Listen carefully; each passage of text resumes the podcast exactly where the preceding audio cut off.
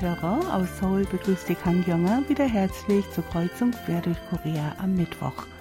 In der heutigen Ausgabe geht es als erstes um einen Bericht des Statistischen Amtes, aus dem unter anderem hervorgeht, dass bei den Koreanern ab dem Alter von 60 die Ausgaben höher sind als das Arbeitseinkommen. Im Anschluss daran hören Sie die Rubrik Korea hautnah. Weiter geht es mit einem Bericht über das Traumorchester Pyeongchang.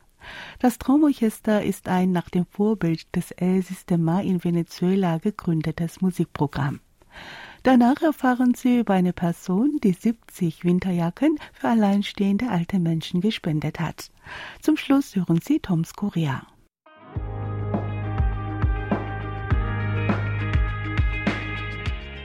Nach etwas Musik geht es gleich weiter. Hören Sie das Lied Happy Hour, gesungen von Kara. Es stellte sich heraus, dass im Alter von 60 Jahren der Lebensabschnitt beginnt, in dem man mehr ausgibt als verdient. Senioren, denen langsam das Geld ausgeht, leben von der Ersparten oder dem Geld, das ihnen die erwerbstätige Generation gibt. Laut einem gestern veröffentlichten Bericht des Statistischen Amtes haben die Koreaner im Jahr 2020 1081,8 Billionen Won ausgegeben. Die durch Arbeit erzielten Einnahmen betrugen 984,3 Billionen Won. Das Minus liegt damit bei 97,5 Billionen Won. Unterteilt nach Altersgruppen lag die erwerbstätige Altersgruppe zwischen 15 und 64 Jahren mit 167,2 Billionen Won im Plus, während Kinder zwischen 0 und 14 Jahren sowie die alte Bevölkerung ab 65 ein Defizit von jeweils 140,8 Billionen Won und 122,9 Billionen Won verbuchten. Pro Person ist das Defizit nach Lebensphasen im Alter von 16 Jahren mit 33,7 Millionen Won am höchsten. Grund ist, dass durch Arbeit erworbene Einkommen niedrig ist, wegen Schule und Ausbildung aber hohe Ausgaben getätigt werden. Ab dem Alter von 27 verdienen Koreaner mehr als sie ausgeben. Die 43-Jährigen verbuchten mit 17,26 Millionen Won den größten Überschuss. Ab dem Alter von 61 Jahren rutschten sie wieder ins Minus. Das Alter des Eintretens in den Plusbereich ist zwar seit 2010 mit 27 bis 28 Jahren ähnlich, das Defizitalter ist jedoch mit den Jahren immer höher geworden. 2010 lag es noch bei 56 Jahren. Pro Person werden im Alter von 16 Jahren mit 33,7 Millionen Won die höchsten Ausgaben getätigt. In der Kindheit und Jugendzeit nimmt die Bildung und Ausbildung einen Großteil der Ausgaben ein, im hohen Alter ist es die Gesundheit. Bis zum 16. Lebensjahr haben Koreaner kein Einkommen. Im Alter von 42 Jahren verdienen sie das meiste Geld. Das Arbeitseinkommen beträgt in diesem Alter im Schnitt 37,25 Millionen Won, danach wird es immer weniger. Minusbeträge nach Lebensphasen werden durch Übertragung oder Umverteilung ausgeglichen. Von dem Einkommen der Erwerbstätigen gingen 250,5 Billionen Won an Kinder und alte Menschen. Das heißt, dass die Bevölkerung im mittleren Alter ihre Kinder und Eltern miternährt und für deren Bedürfnisse aufkommt. Im öffentlichen Sektor werden von der erwerbstätigen Altersgruppe 160,6 Billionen Won an Steuern und Sozialabgaben einbezogen und für Bildungs- und Gesundheitsdienstleistungen für Kinder und alte Menschen, zum Beispiel Kindergeld, Rente und Grundrente, umverteilt. Im privaten Sektor flossen 89,9 Billionen Won des Einkommens der Erwerbstätigen in die Verpflegung der Angehörigen von Kindern und alt gewordenen Eltern.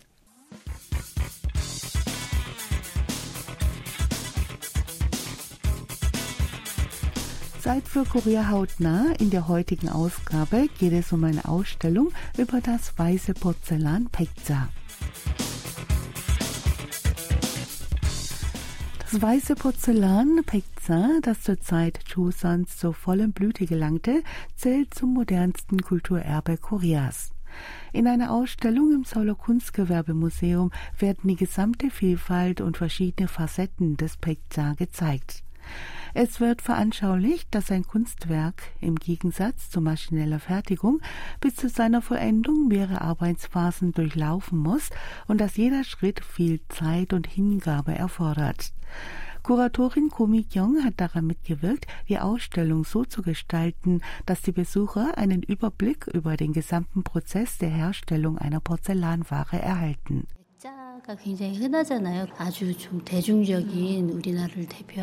Pekta ist Koreanern geläufig. Es steht für einen Bereich, der die Kunst und Kultur Koreas repräsentiert.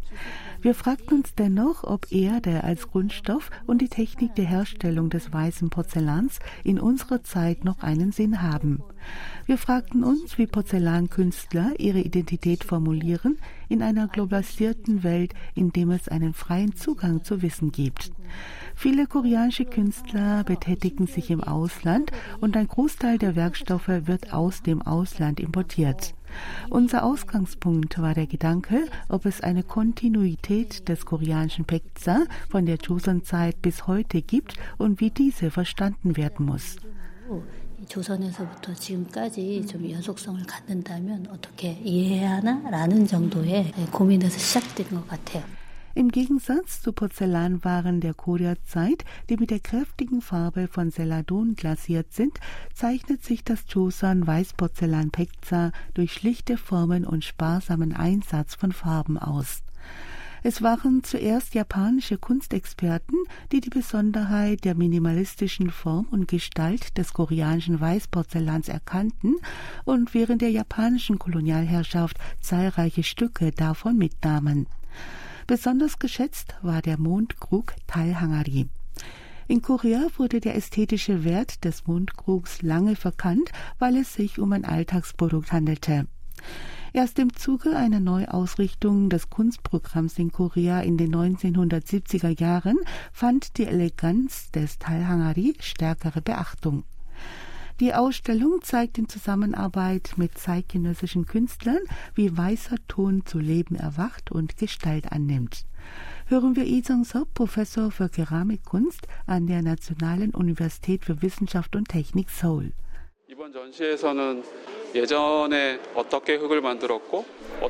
Für die Ausstellung habe ich mich intensiv mit der Gewinnung von Grundstoffen für die Herstellung von Weißporzellan und deren Zusammensetzung beschäftigt. Sehr spannend war es, vor Ort die Porzellanerde abzubauen. Von besonderer Qualität ist die Porzellanerde in Sinju. Man sagt, dass das in diesem Gebiet durch Verwitterung entstandene Sedimentgestein so fein und pulverig sei, dass es ganz weich im Munde zergehe. Ich dachte zuerst, das sei übertrieben. Aber es stimmte wirklich, dass der weiße Ton aus guter Minen wie Schokolade im Munde schmilzt. 입에 넣었을 때 풍화가 워낙 잘 돼서 초콜릿처럼 그냥 녹는 정도였거든요. Die Ausstellung bietet auch für junge Künstler und Kuratoren die Gelegenheit, ihre Kenntnisse über Pekja zu erweitern. Hören wir zum Schluss die Künstlerin Soisu. 우리 머리에 딱 떠오르는 백자의 어떤 그런 고정관념이 있잖아요. Es gibt eine bestimmte Vorstellung, die wir von Pekza haben. Die Ausstellung regt auch den kreativen Laien dazu an, feste Vorstellungen über Bord zu werfen und Pekza neu zu denken. Noch wichtiger ist aber, dass wir über Ursprung und Wesen dieser Sonderform der Keramik Bescheid wissen, um die Veränderungen, die es erfahren hat, nachvollziehen zu können. Die Ausstellung ist insofern etwas Besonderes, als sie einen Gesamtkontext vermittelt. 이 전체적인 스토리를 가진 이 전시가 굉장히 의미가 있는 전시라고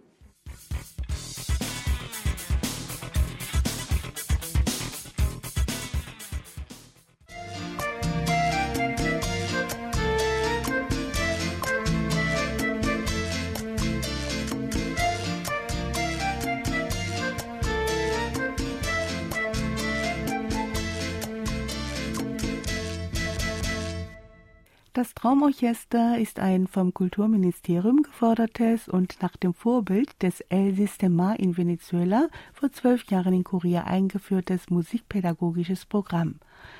Kindern und Jugendlichen aus allen sozialen Schichten soll das Musizieren in Orchestern ermöglicht werden. Sie sollen durch Musikunterricht zu toleranten und pflichtbewussten Menschen erzogen und ihnen soll der Weg zur klassischen Musik geebnet werden. Umgesetzt wird das Programm auf Ebene der kommunalen Einheiten. Landesweit sind in 51 Musikschulen über 3000 Kinder und Jugendliche in Orchestern tätig. Vielen Jugendlichen hat das Musizieren im Orchester eine neue Perspektive eröffnet. So auch Zong Zonga, die seit der vierten Klasse drei Jahre lang im Traumorchester Pyeongchang Cello spielte. Die heute 18-Jährige sagt, dass die Zeit, während der sie im Orchester Cellounterricht bekam, ein ganz besonderer Abschnitt in ihrem Leben gewesen sei. Hier habe sie Bekanntschaft mit Erwachsenen gemacht, die ihr ein Vorbild gewesen sind. Zong erzählt, dass sie ein echtes Problemkind gewesen sei. Im Traumorchester habe man sie aber unterstützt und ihr Vertrauen entgegengebracht. Kinder brauchten Aufmerksamkeit und Liebe, beides habe sie in dem Orchester erfahren. Die drei Jahre, in denen Song Songa mit dem Orchester musizierte, brachten eine wesentliche Veränderung in ihr Leben. Sie stritt sich zuvor oft mit Schulkameraden, war unaufmerksam und unkonzentriert und musste ständig die Schule wechseln. Seitdem sie im Orchester spielte, begann sie sich zu verändern. Sie wurde ruhiger und kontrollierter, sie nahm Rücksicht auf andere Menschen und sie vermochte ihre Gedanken logisch zum Ausdruck zu bringen und sich ihre Zukunft auszumalen. Musikdirektor Zong Han Sol sagte, als er das erste Mal Bekanntschaft mit dem Traumorchester machte, wusste er nicht, wie er sich den Kindern gegenüber verhalten sollte.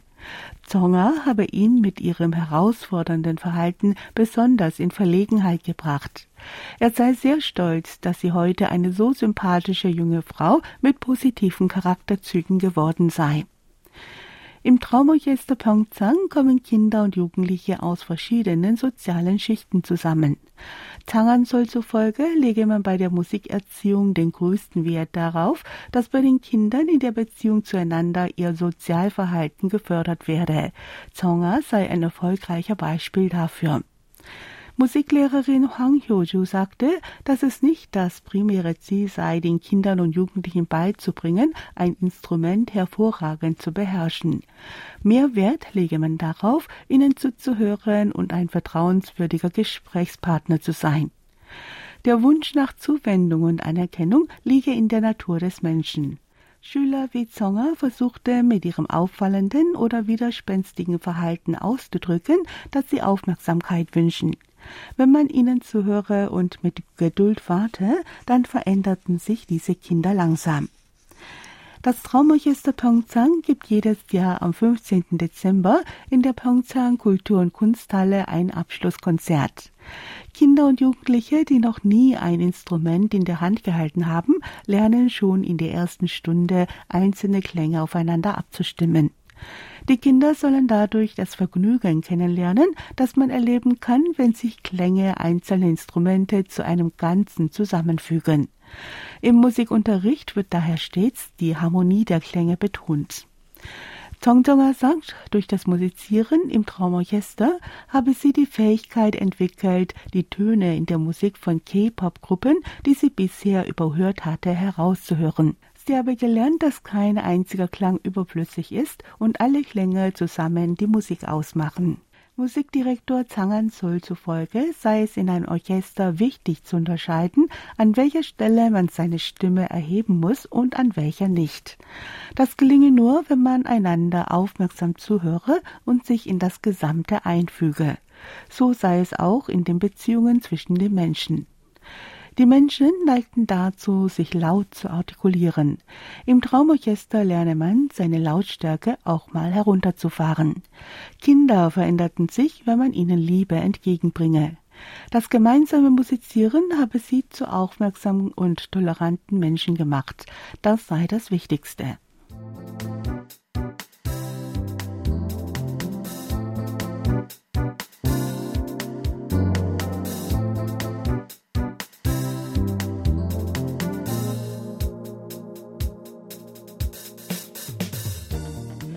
Landesweit sind in Korea die Temperaturen seit gestern stark gesunken.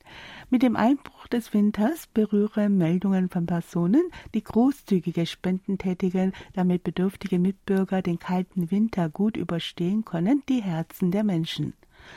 Neulich sorgte die Geschichte von einem Bürger, der 70 dicke Winterjacken für alte, alleinlebende Menschen gespendet hatte, für Gesprächsstoff. An seiner Spendenaktion hatten sich auch viele andere Bürger beteiligt, indem sie Lebensmittel, Winterkleidung und andere Bedarfsgegenstände spendeten. Die Person selbst hatte am Montag in der Online-Community Pobederim einen Beitrag gepostet mit dem Titel Ich habe 70 gepolsterte Winterjacken gespendet. Er schrieb, dass gestern die erste Kältewarnung ausgegeben worden sei. In seiner Ortschaft lebten etwa 5000 alte Menschen ohne Angehörige. Damit die alleinlebenden Menschen einen warmen Winter verbringen, habe er Winterjacken gesammelt. Er habe eigene Kleidungsstücke und Schuhe in saubere Winterjacken umgetauscht. Sein Ziel sei es, 100 Winterjacken zusammenzubekommen. Wegen der plötzlichen Kälte habe er vorerst 70 Daunenwinterjacken an die Bezirksstellen übergeben.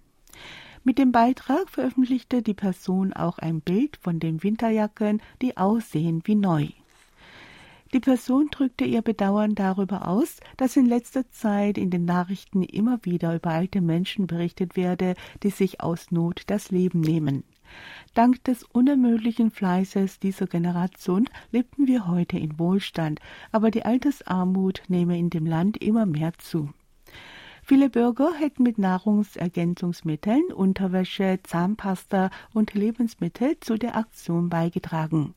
Eine Frau habe eine teure neue Winterjacke gespendet. Die Person schrieb weiter, dass Kleidungsstücke und Gegenstände, die man selbst nicht mehr braucht, andere Menschen nützlich sein können.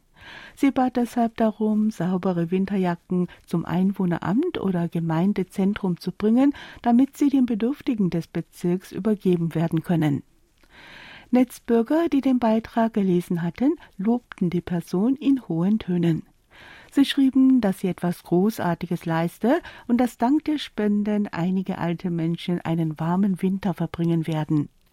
Einige schrieben, sie seien dankbar dafür, dass es noch so edelmütige Menschen gebe oder dass sie sich selbst schämten, nicht selbst daran gedacht zu haben, dass der Winter für die Bedürftigen eine besondere harte Jahreszeit ist. Es gab aber auch einige Netzbürger, die schrieben, dass gebrauchte Kleidung im Prinzip Müll sei und dass man lieber Geld spenden sollte. Die Person, die die Spendenaktion ins Rollen brachte, antwortete darauf, dass sie selbst gespendete gebrauchte Kleidung getragen habe. Es gebe Menschen, für die auch gebrauchte Kleidung eine große Hilfe sei. Zudem würden nur Winterjacken angenommen, die sauber und in sehr gutem Zustand sind.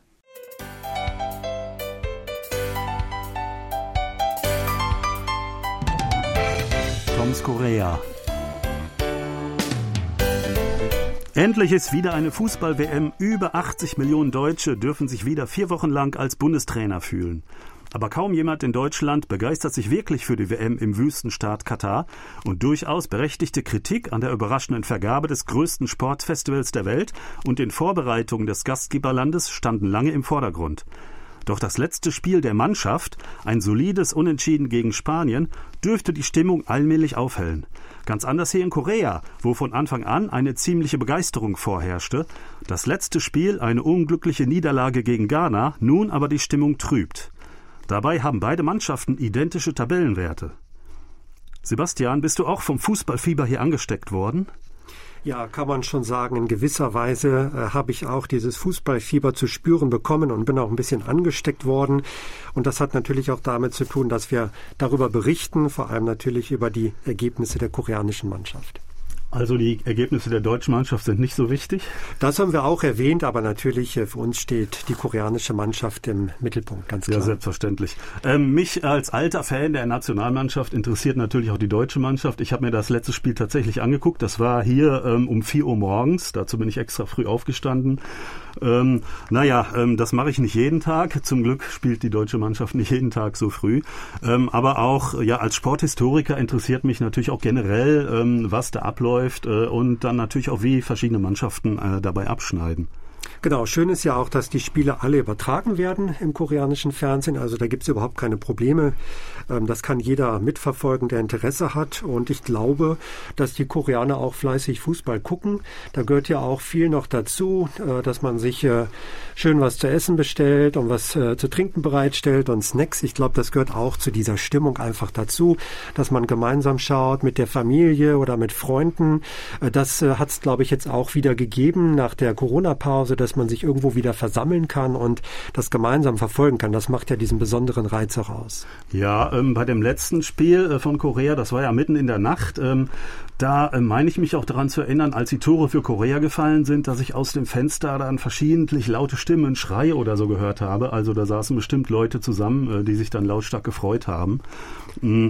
Und ähm, ja, es wird hier im freien Fernsehen übertragen. Ähm, ich habe gehört, sogar auf mehreren Fernsehsendern, also man kann sich sogar noch den Sender aussuchen. Ähm, ich habe es bei KBS 2 äh, immer gesehen und ähm, da fand ich ähm, sehr auffällig, dass dort zwei oder sogar drei Kommentatoren gleichzeitig das Spiel kommentiert haben und sie haben sich quasi jedes Mal bei jedem, nach jedem Satz abgewechselt, ähm, wer denn das nächste zu sagen hat. Und sie konnten gar nicht schnell genug wieder an die Reihe kommen, um irgendetwas zu sagen. Ähm, das ist ein starker Kontrast ja zu den typischen deutschen ähm, Live-Berichten aus dem Fernsehen, wo manchmal minutenlanges Schweigen herrscht und man äh, oft gar nicht weiß, welcher Spieler denn jetzt gerade am Ball ist. Ja, das ist richtig. Also ja, minutenlanges Schweigen würde ich jetzt äh, nicht so unterschreiben, aber man lässt manchmal das Spiel ein bisschen laufen und kommentiert dann, wenn sich was Wichtiges tut. Ähm, in Korea darf wirklich keine Sekunde lang Ruhe herrschen bei den Kommentatoren. Es muss immer was gesagt werden und sei es nur der Name des Spielers, der gerade den Ball zugepasst bekommt oder der den Ball abspielt. Also da ist immer Action und äh, sobald also die Spieler nah ans Tor kommen oder es irgendwo brenzlig wird, wird es auch sofort lauter in der Sprecherkabine Kabine. Also selbst wenn man da zu vorgerückter Stunde mal einnicken sollte, man wird also rechtzeitig wieder wach, weil also es wirklich lauter wird, je gefährlicher die Situation ist. Aber das macht auch Spaß, das dann mitzuverfolgen. Ja, Sie sind richtig enthusiastisch bei der Sache, quasi mittendrin und nicht nur dabei. Ähm, und ähm, man kann richtig Ihre Emotionen dabei spüren. Also Enttäuschung genauso wie Jubel, wenn mal ein Tor fällt. Wie früher diese klassischen Radiokommentare, die man ja heute noch von der WM 54 zum Beispiel kennt. Ähm, und ja, man könnte denken, oh ja, das sind die allerersten, allergrößten Fans der eigenen Mannschaft. Aber es ist nicht nur so bei Berichten äh, von koreanischen Mannschaften, äh, sondern auch, also gestern Abend zum Beispiel war direkt danach noch das Spiel ähm, äh, Brasilien gegen die Schweiz und ähm, da gingen die Reporter quasi genauso zu Werk. Also sie waren genauso enthusiastisch, genauso begeistert ähm, dabei und ähm, ja, das, ähm, das überträgt sich dann auch schon auf die Zuhörer oder Zuschauer. Genau, das macht dann wirklich Spaß zuzuschauen und die können einen wirklich so mitreißen und ja, wie du schon gesagt hast, das finde ich auch interessant. Also die sind genauso enthusiastisch bei den Spielen der anderen Mannschaften. Vielleicht, wenn die Koreaner spielen, ist es noch ein Ticken mehr, aber die begeistern sich einfach für Fußball generell. Es geht da nicht nur um die koreanische Mannschaft, sondern einfach, es geht um den Fußball generell, um gute Spiele, gute Spielzüge und das feiern die dann einfach. Ja, es sind nicht nur die ähm, Berichterstatter oder Kommentatoren, sondern die Fans generell. Man sieht die dann ab und zu im Fernsehen, die sogenannten Red Devils, äh, dieser koreanische ja, ähm, offizielle Fußball-Fanverein äh, ähm, der eigenen Mannschaft. Ähm, aber sie sind ja auch im Lande aktiv. Also hier zum Beispiel organisieren sie Public Viewings an verschiedenen Orten, in Seoul zum Beispiel, mit über Zehntausenden bis zu 30 oder 40.000 ähm, Leute sollen da angeblich kommen, obwohl es auch mitten in der Nacht quasi ist, schon stockdunkel ähm, äh, am Gwanghwamun-Platz zum Beispiel. Ähm, ja, ähm, da mussten dann natürlich spezielle Sicherheitsvorkehrungen getroffen werden, äh, angesichts dessen, was in letzter Zeit passiert ist. Ähm, und ähm, trotzdem ähm, äh, ist, äh, fand das alles statt. Viele Leute sind gekommen und ähm, ich war zufällig am äh, letzten Wochenende mal dort und da habe ich gesehen, da, dort ist auch ein nagelneues, äh, neu, nagelneuer Fanshop äh, extra für Trikots und äh, Utensilien äh, der koreanischen Nationalmannschaft äh, dort aufgebaut. Ähm, das habe ich äh, wirklich seit Jahrzehnten nicht mehr gesehen. Ja, es ist wirklich, also da wird viel Aufwand betrieben und die Koreaner sind auch große Fußballfans. Und du hast es gerade angesprochen, die sind ja auch in Katar, in dem Stadion, in den Stadien sind die auch sichtbar. Und äh, ja, etwa 3000 Koreaner sollen in Katar leben und wahrscheinlich sind die alle ins Stadion gekommen zu dem Spiel. Den Eindruck habe ich zumindest bekommen. Ja, es sind aber auch viele Fans äh, von Korea aus dahin geflogen und haben anscheinend kofferweise ähm, diese roten Trikots mitgebracht, sodass sie alle dort ausgestattet werden können und dann alle quasi in Uniform dort gezeigt werden äh, können, wie sie, wie sie mitjubeln. Ja, dann hoffen wir, dass also dieser Enthusiasmus dann auch belohnt wird und es vielleicht noch ein bisschen äh, weitergeht mit der koreanischen Mannschaft im Turnier. Ja, wir sagen auf Wiederhören bis nächste Woche und hoffen, dass wir dann Korea auch weiter im Turnier sehen können. Thomas Kuklinski-Reh und Sebastian Ratzer auf Wiederhören.